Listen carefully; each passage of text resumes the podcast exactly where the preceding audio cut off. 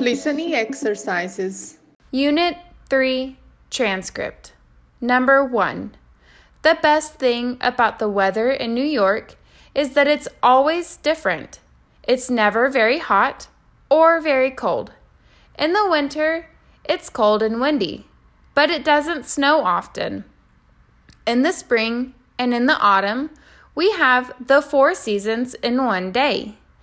It's sunny in the morning, cloudy at lunchtime, rainy in the afternoon, and cold and windy in the evening. In the summer, it's usually hot and sometimes sunny, and sometimes it's also cloudy. And of course, it sometimes rains. Number two, it's hot and cloudy. It's very cold. It's very cold and it usually snows.